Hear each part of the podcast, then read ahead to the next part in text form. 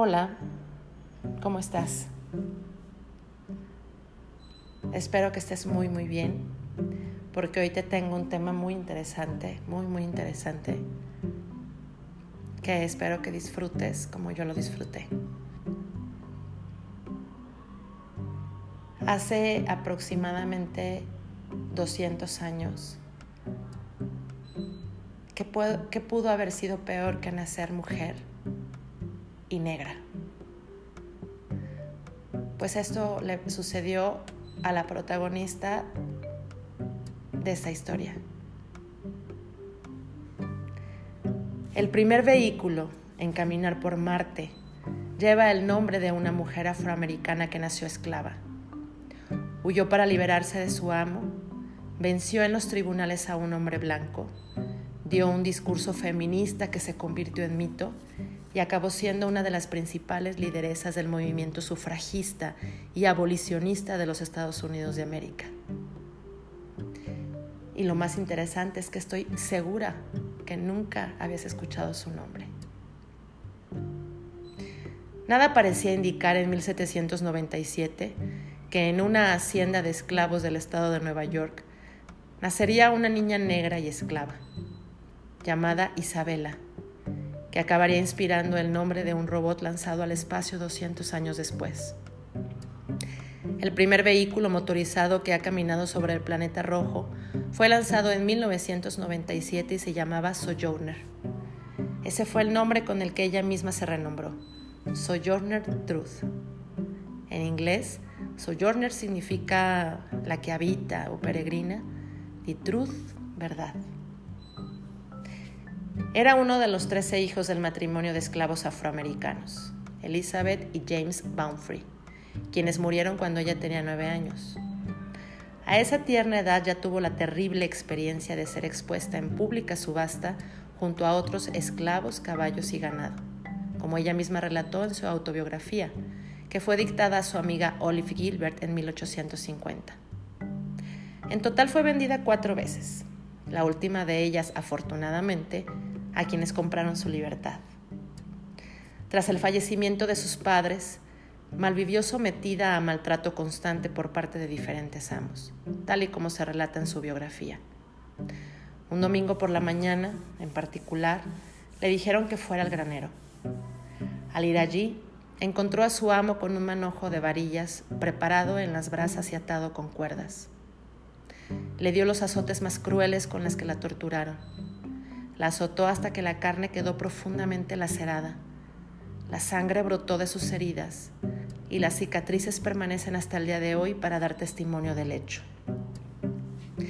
En 1810 fue testigo de cómo apalizaban ante sus propios ojos a su primer amor. Se trataba de otro esclavo llamado Robert, que no había recibido aprobación de sus propietarios para mantener una relación con ella. El terrible recuerdo de este acto de violencia le acompañó durante toda su vida. Cayeron sobre él como tigres, golpeándolo con los extremos de sus bastones, destrozando su cabeza y cara de la manera más horrible y haciendo que la sangre que brotaba de sus heridas lo cubriera, como una bestia sacrificada. Y nunca más volvió a verle.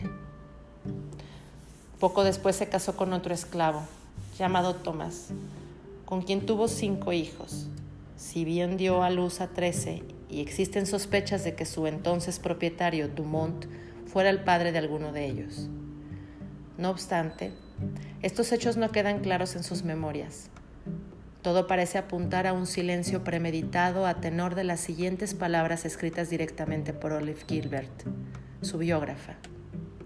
Sobre este tema surgieron una larga serie de pruebas en la vida de nuestra heroína que debemos pasar en silencio, algunos por motivos de delicadeza y otros porque la relación de ellos podría infligir un dolor inmerecido a algunos que ahora viven. Lo que es seguro es que su último amo rompió su promesa al no liberarla un año antes de que fuera abolida la esclavitud en el estado de Nueva York en 1827. El motivo no podía ser más miserable. Alegaba que ella se había lastimado una mano dejando de ser suficientemente productiva como para que le fuera rentable dejar de poseerla antes de tiempo. Es por ello que Isabela, de profundas convicciones religiosas, creyó justificado ante su fe huir cuando hubiera acabado los propios trabajos más penosos del año en la plantación. Fue entonces cuando se marchó a plena luz del día con su bebé Sofía en brazos. En su huida, recaló en casa de una familia abolicionista que la ayudó, entre otras cosas, comprando su libertad por 20 dólares. Sin embargo, aún tuvo que luchar en los tribunales para recuperar a uno de sus hijos, Peter, quien había sido puesto en venta por Dumont fuera del estado de forma ilegal. Se convirtió así en la primera mujer negra en ganar un juicio a un hombre blanco. En 1842, Peter desapareció, tras embarcarse en un ballenero del que no regresó nunca. Un año después, Isabela se encomendó a la fe del adventismo, lo que seguramente propició su cambio de nombre en 1843. Fue en 1850, año en que dictó sus memorias a su amiga Olive, cuando participó en la primera Convención Nacional de los Derechos de la Mujer en Worcester. Al año siguiente también lo hizo en la Convención de Akron en Ohio, y fue entonces cuando su figura se tornó mítica. Espontáneamente, Sojourner se atrevió a hablar y exponer su realidad como mujer afroamericana que luchaba no solo por la igualdad racial, sino también por la emancipación de su género. En palabras de la célebre activista feminista Angela Davis, su aspiración era ser libre, no solo de la opresión racista, sino también de la dominación sexista. Su discurso, recordado como ¿y acaso no soy una mujer? se recuerda hasta en la actualidad. En este discurso, Sojourner no solo apelaba contra la misoginia ejercida por los hombres, sino también contra la insolidaridad de sus propias compañeras de lucha, las feministas blancas. Al repetir su pregunta, ¿acaso no soy una mujer? Nada más, nada menos que en cuatro ocasiones exponía los prejuicios de clase y el racismo que impregnaban al nuevo movimiento de mujeres. Existen diferentes versiones del mismo discurso, debido a que su transcripción se realizó en todos los casos a partir de la evocación del recuerdo del mismo por parte de testigos diferentes. La emotividad, vehemencia y verdad que transmitió como oradora trascendió la literalidad de sus palabras, consiguiendo que su discurso siga siendo recordado casi tres siglos después de su muerte. Según Angela Davis, en aquellas convenciones, tuvo siempre que lidiar con silbidos y quejas por su participación. Aquí radica la contribución excepcional de Sojourner Truth. En aquellas ocasiones en que las mujeres blancas tendían a olvidarse de que las mujeres negras no eran menos mujeres que ellas, su presencia y sus discursos sirvieron como un recordatorio constante. Esto mismo podemos comprobarlo expresado directamente por Truth en una de sus exposiciones públicas. Sé que ver a una mujer de color levantarse para hablarles de los derechos de las mujeres suscita como un resquemor o algo parecido a deseos de silbar. Se nos ha hecho caer tan bajo, a todas nosotras, que nadie pensó que algún día volveríamos a levantarnos. Pero ya se nos ha pisado bastante nos alzaremos de nuevo y por ahora aquí estoy yo. Durante la guerra de secesión apoyó al ejército de la Unión reclutando soldados. Se reunió con Abraham Lincoln, luchó contra la pena de muerte en Michigan y continuó su activismo feminista y antirracista. Incluso realizó una protesta contra la segregación racial subiéndose a un tranvía, por lo que por lo que resultó herida tras ser expulsada del mismo por el conductor, al que denunció y venció en los tribunales. Su acción sirvió de inspiración casi un siglo después para mujeres como Claudette Calvin o Rosa Parks. Ambas, con nueve meses de diferencia respectivamente, retaron las leyes racistas estadounidenses vigentes en 1955 subiéndose a un autobús y sentándose en los asientos reservados a los blancos. En una entrevista reciente, Calvin dijo, Sentía como si las manos de Sojourner Truth me hubieran estado sosteniendo uno de los hombros y las de Harriet Tubman el otro. Harriet Tubman fue otra mujer afroamericana que huyó de su destino como esclava y organizó rescates de esclavos a través de una red clandestina llamada Tren Subterráneo, organizada para ayudarles a escapar de las plantaciones del sur a Estados Libres o a Canadá. Un sistema en el que se inspira la brillante serie de HBO basada en el libro homónimo de Margaret Atwood, El cuento de la criada. La historia de la lucha de las mujeres afroamericanas para liberarse de, los múltiples, de las múltiples opresiones que las atravesaban y las atraviesan aún hoy, es una laguna extraña para quienes hemos sido educadas en una cultura occidental y eurocéntrica, construida en exclusiva por referencias blancas. Sojourner Truth es una de, una de las cientos de mujeres cuya lucha desconocemos, pero a, que, pero a pesar de ello nos abrieron camino.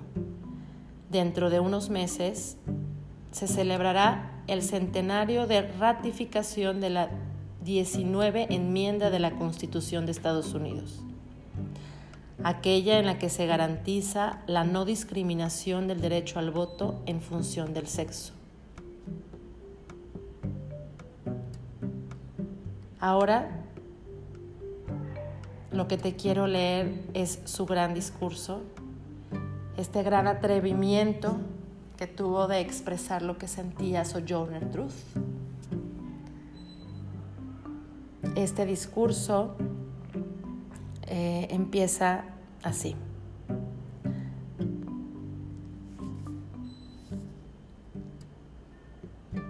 Buenos niños y niñas.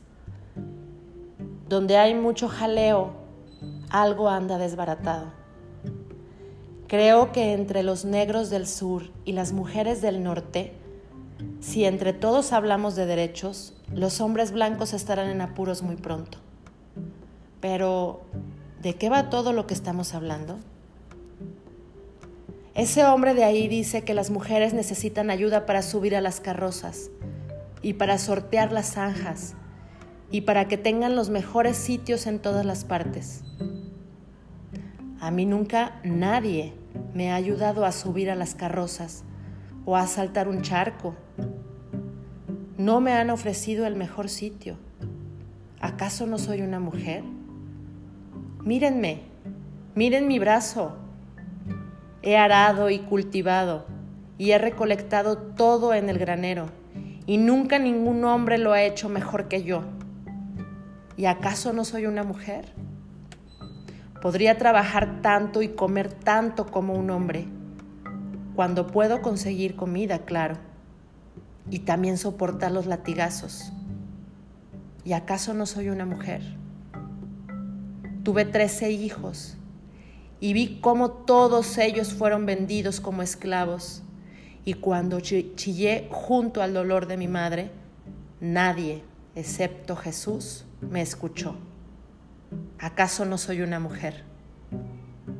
Entonces, cuando hablan de esa cosa de la cabeza, ¿cómo se llama? Intelecto, eso. ¿Qué tiene que ver eso con los derechos de las mujeres y los derechos de los negros? Si en mi cántaro solo cabe una pinta y en el vuestro un cuarto, ¿no sería mezquino por vuestra parte que no me dejéis quedarme con la pequeña medida que me corresponde? Ese hombre bajito vestido de negro dice que las mujeres no pueden, no pueden tener tantos derechos como los hombres, porque Cristo no era mujer. Pero te pregunto, a ti hombre bajo, ¿De dónde crees que venía Cristo? Cristo vino de Dios y de una mujer. El hombre no tuvo nada que ver con él. Si la primera mujer que hizo Dios fue lo suficientemente fuerte como para que ella sola pusiera el mundo patas arriba, Todas esas mujeres juntas tendrían que ser capaces de volver a hacerlo y ponerlo en su sitio. Y ahora lo estoy pidiendo. Más vale que los hombres nos dejen.